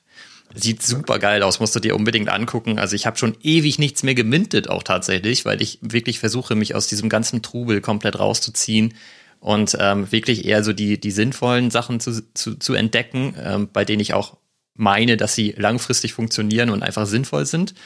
Und aber bei dieser Kollektion, die habe ich mir halt angeguckt und fand sie halt super cool. Und ähm, Kim hat auch eine andere Kollektion, die du vielleicht kennst, die heißt Sabotage die ziemlich bekannt ist. Ich schicke dir sonst nachher das mhm. Ding mal zu. Also da bin ich super bullish drauf, da bin ich auch super stolz, das zu haben. Das gucke ich mir eigentlich jeden Tag auch gerne an. Und äh, da habe ich leider nur ein Werk, hätte mir da mehrere tatsächlich gerne gemintet, weil ich die einfach alle schick finde und die ganze Kollektion wirklich cool finde. Und äh, die hat sich jetzt auch vom Floorpreis gut entwickelt, aber das ist für mich da jetzt gar nicht so der Faktor. Also der Clearing Price in der Auktion war 0,26 und ich glaube, der Floorpreis ist gerade so bei roundabout einem ETH. Ja, 1-1 gerade hier sehe ich. Hm. Ja, also die finde ich halt richtig cool. Also ich, ich, ähm, auch wenn man da ein bisschen drüber liest, wie er das gemacht hat, ist es geil. Das ist halt vor allen Dingen optimiert für richtig große LED-Displays. Da kann ich mir das auch wahnsinnig gut drauf vorstellen.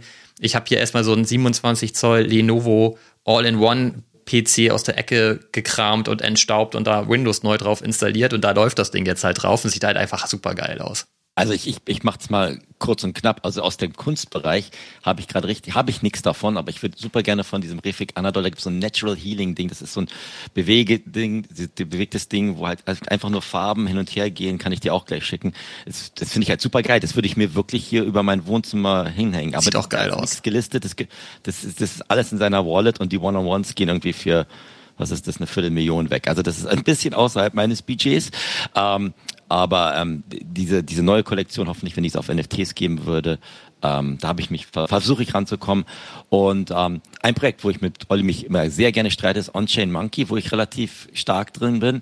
Primär, weil ich ähm, an das Team glaube, das relativ lange da ist. Sie haben jetzt auch mit Bitcoin ein bisschen was gemacht. Das ist dieses ähm, PFP-Projekt, wenn man da so ein Set besitzt, die jetzt auch so ein paar andere Kollaborationen machen. Wenn mich Oliver fragt, was steckt da wirklich dahinter, dann kann ich immer noch keine richtig äh, komplett schlüssige Antwort geben, aber ähm, dadurch, dass das so ein bisschen den Team, das Team ein bisschen besser kenne, nicht nur die an meiner ehemaligen US-amerikanischen Universität studiert haben, bin ich da so ein bisschen mehr, mehr, mehr drin. Ähm, aber die müssen auch liefern. Das ist genauso wie, was wir auch mit Renger besprochen haben. Vor sechs Monaten hatten die noch eine andere glaube ich, Leine. Die Leine ist jetzt auch kürzer geworden und äh, mal schauen, was die dann äh, dieses Jahr noch abliefern. Aber das ist ein Ding, von, wo ich sage, okay, ähm, das ist in Ordnung und bin da auch relativ früh reingegangen. Ansonsten kann ich noch ganz kurz ergänzen. Ich habe zwei Projekte, die bei mir auf jeden Fall ganz oben auf der Liste sind. Das ist einmal Pacemaker, die ja auch schon zweimal bei uns zu Gast waren. Ich finde das Projekt relativ spannend, weil ich da auch das Gefühl habe, dass die nachhaltiges Erlösmodell aufbauen können. Ich habe da hier und da noch ein paar Fragezeichen. Wir brauchen da, glaube ich, noch mal eine weitere Episode mit denen. Aber äh, das finde ich auf jeden Fall ziemlich interessant. Müsste ja eigentlich auch nah an, an dir dran sein. Das ist ja alles so Street Art, Street Fashion, Street Culture und so weiter. Ich erwarte da eigentlich so ein bisschen, dass du da auch als Artist auftauchst, Ross. Und äh, das nächste Projekt wäre dann tatsächlich die ähm, Pudgy Penguins. Die finde ich halt gerade auch super interessant. Ich finde sie relativ teuer, aber ähm, die gucke ich mir auch schon seit zwei Wochen jetzt sehr, sehr intensiv an und überlege eigentlich immer mal äh, da doch reinzugehen. Aber ich glaube, äh, sie, sie werden mir jetzt zu teuer, aber das, was sie machen, ist ziemlich geil. Die haben ein super Comeback hingelegt, ne? Genau, die wurden ja aufgekauft im Grunde genommen von dem ähm, Luca Netz, der mit seiner Agentur die gesamt, das gesamte Projekt gekauft hat. Und ähm, wenn man sich Interviews mit ihm anguckt und so weiter, der, der ist, das ist schon so ein echt smarter Dude. Also das, was er so erzählt, ergibt voll Sinn, finde ich. Ähm, also das, das ist halt eine komplette IP-Brand und ähm, hat halt schon vor dem ganzen Web3-Space bewiesen, dass er da einen sehr positiven Track Record hat, um Produkte einfach auf dem Markt super krass zu skalieren und, und zu platzieren. Und er will das halt eigentlich auch mit der Kollektion machen. Und wie er das machen will, er, er redet immer davon, dass er halt so ein Playbook hat, das funktioniert und das will er darauf anwenden. Und hier und da gibt er mal einen Hint, wie er das machen will. Und für mich ergibt das irgendwie total Sinn. Und ich finde auch an der Stelle einfach voll sinnvoll, wie er NFTs einsetzt, weil es da ja so funktioniert, dass du quasi den NFT, dann besitzt du halt die, die vollständigen IP-Rechte für diesen Charakter und alles, was er halt im Grunde genommen außerhalb vom NFT-Space machen will. Und das ist auch ein wichtiger Punkt. Er will halt sein Geld außerhalb vom Web3-Space verdienen, was ich halt auch schon mal super sinnvoll finde, einfach, weil im Web3-Space Geld verdienen einfach super schwer ist, weil der Space zu klein ist. Und es ist halt immer so, wenn er dann zum Beispiel ein Spielzeug oder sowas rausbringen will oder eine, eine Serie macht oder was weiß ich, Stofftiere oder irgendwie Merch oder was auch immer, muss er halt an dich herantreten als Holder und sagen so, pass auf, ich habe das und das vor, würdest du mir jetzt genau dafür Lizenzrechte geben und dafür machen wir halt einen Revenue Share zum Beispiel. Und so möchte er halt seine gesamten Holder über die Zeit incentivieren und sagt halt, dadurch, dass er dann aber so starke Holder hat, um die 5000 Stück, kann er halt mit denen gemeinsam saugeil in der echten Welt halt alles hebeln und super schnell erfolgreich machen. Und das finde ich ist ein ziemlich spannender Gedanke und da ergibt dieses Zusammenspiel von realer Welt und realen Märkten mit dem Web3-Space irgendwie so viel Sinn. So, das begeistert mich halt gerade ziemlich. Was, was haltet ihr in dem Kontext äh, zu oder von Onifos? Die sind ja auf einem ähnlichen Weg. Ja. Wurden auch aus, äh, aufgekauft sozusagen, ne? Und äh, wollen halt auch äh, Thema Comic, äh, Physicals und so weiter extrem ähm, ausbauen. Das ist ja sogar ziemlich vergleichbar, ne? Also irgendwie auch ein, war das eigentlich ein Rugpull offiziell am Ende, aber wurden dann jetzt auch aufgekauft und haben jetzt ein neues vor, ne? Ist eigentlich ziemlich vergleichbar mit den, mit den Pachis, ne? Genau, ja, kann man, kann man eigentlich sagen, ja. Und da gibt es ja auch diesen Star-Lordy, ich weiß nicht, ob ihr den von Twitter kennt, äh, der sozusagen jetzt der CEO ist. Äh, und der macht auch, äh, muss ich sagen, einen echt super Eindruck. Also ich habe mir da ein paar Interviews, ein paar Spaces angehört und auch äh, Video-Interviews angesehen hier mit diesen äh, Damn-Show-Leuten von 10KTF. Äh, könnt ihr euch gerne mal auch nochmal angucken. Super äh, guter Typ, auch ohne irgendwelche falschen Versprechungen und äh, ohne Floorpreis-Talk und was weiß ich alles. Der scheint eine gute Vision so zu haben. Ne? Also bei mir ist sozusagen das Pendant zu Pudgies, die wären mir jetzt auch zu teuer, äh, gerade äh, Oniforce so. Ähm, wo der Einstieg auch noch geht, der ist jetzt gerade bei 077, glaube ich. Na, ich habe gestern. Ja auch nach dem Announcement-Kurs hochgepusht auf zwei fast ja. oder über zwei Ether. Ja. Aber du hast deine gehalten? Also, ja, ja, ich habe gehalten. Ja. Okay. Ich, ich bin sowieso super schlecht im Flippen und in äh, Profite mitnehmen. Dann könnt ihr beide mal in eine Therapie gehen hier, Olli. Ach komm, ich habe das gut gemacht die letzten Wochen. Da, das musst du mal zugeben, Fabi. Ich habe auch fast nichts mehr. Nee. Das ist halt naja, von einem sehr, sehr. Eins, zwei NFTs habe ich noch. Ich habe verbessert. Ich habe noch alles von Raws. Das kann ich ja nicht verkaufen. das ist, das Ach stimmt. klar, Leute. Nein. Alles gut, alles gut. Ich glaube, wir müssen jetzt auch langsam Schluss machen. Ey, es hat mir richtig Spaß gemacht. Ähm, wir haben jetzt nicht Berliner, Ross müssen wir das nächste Mal dann machen, damit wir Olli noch ein bisschen ärgern können. Auf jeden Fall. Ähm, aber nee, ihr seid beide natürlich jederzeit herzlich eingeladen, hier nach London zu kommen, wenn ihr es noch bis Samstag schafft. Ich habe noch ein paar Tickets, aber ähm, ansonsten halte ich euch vom Laufenden, was, wenn ich dann mit Beeple, weiß ich nicht, einen Gin Tonic trinke, der mir so erzählt. Geil, musst du auf jeden Fall ein schönes Selfie dann noch machen und posten. Mal schauen. Das habe ich letztes Mal mit Kevin Rose gemacht, als wir als die Moonbirds hier waren. Das hat ihn aber auch nicht viel interessiert, ehrlich gesagt. Aber egal, was auch immer.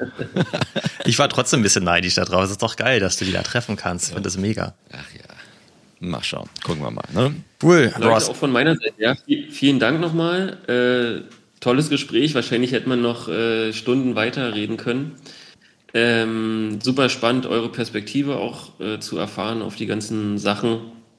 Und äh, ich werde euch auf jeden Fall weiter verfolgen. Ne? Und äh, Olli, wir bleiben ja eh wahrscheinlich in Kontakt und tauschen uns ab und zu aus. Ähm, Sehr gerne. Nicht, oder was ist das? Doch, gerne auch. Gerne auch aber Frechheit hier wieder immer, diese Ausgrenzung hier, ich, weil ich, auf einer Insel lebe. Fahren wir auch sehr, sehr gerne. Sehr, sehr wir sind Berliner, also hör yes. mal zu. Ja, Cancel Culture kennt man doch in Berlin. Ja, ja kenne ich auch hier in London, das ist überall. Schauen wir mal. In diesem Sinne wünsche ich euch eine wunderschöne Woche und ähm, haut rein, ja? Alles klar, ihr beiden. Vielen, vielen Dank. Hat Spaß gemacht. Bis demnächst. Tschüss zusammen. Big money on the scale, we don't count it no more. Now everywhere I go, I got a deal to close. You better cuff your hoe or she'll be signing down with death row. And if she do that, you blew it. Now we gotta lose. Indigo in my cup, I don't drink no Grey Goose. It's usually a lot of imitation of the real. Drip liberation pain. I can tell you how it feel. Woke up to another drop. Grab the groom and spin the block. We about to sweep all that shit up till it's out of stock.